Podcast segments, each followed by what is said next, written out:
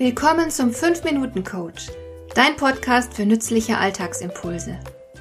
Ich heiße Marion Lemper-Püchlau. Als erfahrener Coach habe ich jede Menge psychologische Tipps für dich, mit denen du leichter durch den Alltag kommst, damit dein Leben ein bisschen einfacher wird.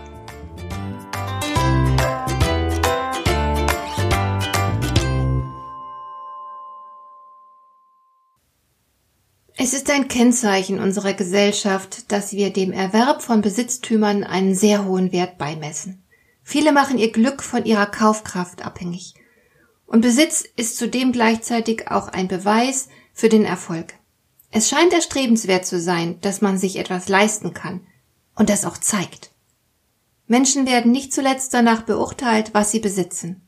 Die Automarke zum Beispiel ist dabei ein sehr wichtiges Kriterium.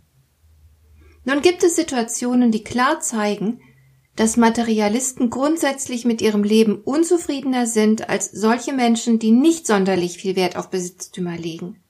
Die Studien belegen auch, dass Materialisten viel stärker selbstzentriert sind als andere Menschen.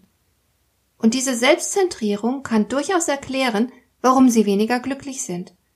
Denn die Verbundenheit mit anderen Menschen ist ja ein starker Glücksfaktor. Es gab in all diesen Studien immer wieder dasselbe Ergebnis. Menschen, die ihr Geld überwiegend für sich selbst ausgeben, sind weniger glücklich als die, die es für andere aufwenden. Anderen Menschen etwas zu geben macht glücklich, und zwar glücklicher, als sich selbst etwas Schönes zu kaufen. Das beachten all die Leute nicht, die auf Shoppingtour gehen, um sich selbst etwas Gutes zu tun. Es gibt ja nicht wenige, die sich selbst dadurch aufzumuntern versuchen, dass sie sich was Schönes kaufen. Für etliche Menschen gehört Shopping zum schönsten Freizeitvergnügen. Und es macht ja auch Spaß, sich was Schönes zu gönnen, ohne Frage. Aber noch besser fühlen wir uns, wenn wir anderen mit unserem Geld etwas Gutes tun. Interessant ist in diesem Zusammenhang natürlich auch die Frage, wie es überhaupt dazu kommt, dass jemand Materialist wird. Das liegt natürlich nicht in den Genen. Untersuchungsergebnisse legen nahe, dass sich Materialismus in der frühen Kindheit entwickelt und zwar als Folge eines geringen Selbstwertgefühls. Es ließ sich nachweisen, dass Kinder mit einem geringeren Selbstwertgefühl deutlich materialistischer waren als ihre Freunde. Dafür gibt es inzwischen zwingende Belege. Materialistische Tendenzen scheinen also bereits in einem sehr frühen Alter zu entstehen. Man kann wohl davon ausgehen, dass Shopping nichts weiter als eine Ersatzbefriedigung darstellt. Glücklich wirst du davon leider nicht. Trotzdem kannst du dir von deinem Geld ein bisschen Glück kaufen, wenn du es nur klug anstellst. Dafür habe ich zwei Tipps. Tipp Nummer eins: Kauf dir keine materiellen Dinge, sondern gib dein Geld lieber für Erlebnisse aus. Geh zum Beispiel essen, mach einen schönen Ausflug und tu allerlei Dinge, die du mit anderen Menschen zusammentun kannst. Erlebnisse haben ein viel größeres Glückspotenzial als materielle Dinge. Denn Dinge nutzen sich mit der Zeit ab. Und du nimmst sie außerdem schnell für selbstverständlich. Aber Erfahrungen bleiben dir. Und die Erinnerung daran wird sogar mit der Zeit immer schöner, das kennst du sicher auch. Obendrein tut es dir gut, etwas Schönes mit anderen zusammen zu erleben. Geselligkeit kann sehr glücklich machen. Und mein Tipp Nummer zwei, nutze dein Geld, um für andere zu sorgen. Tu anderen etwas Gutes damit. Das macht dich langfristig glücklicher.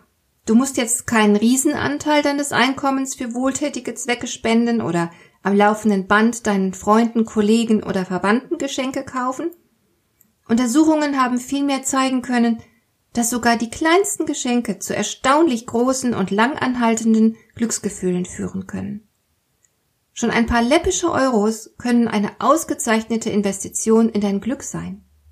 Und was, wenn du gar kein Geld hast, das du für andere ausgeben könntest? Macht nichts. Denn, wie sich in diversen Studien zeigte, es genügt, dass du hin und wieder fünf kleine Akte der Freundlichkeit an einem einzigen Tag ausführst, um dein Glücksempfinden zu steigern. Und zwar um 40 Prozent. Das funktioniert. Probier es ruhig mal aus. Hat dir der heutige Impuls gefallen? Dann kannst du jetzt zwei Dinge tun. Du kannst mir eine Nachricht schicken mit einer Frage, zu der du gerne hier im Podcast eine Antwort hättest.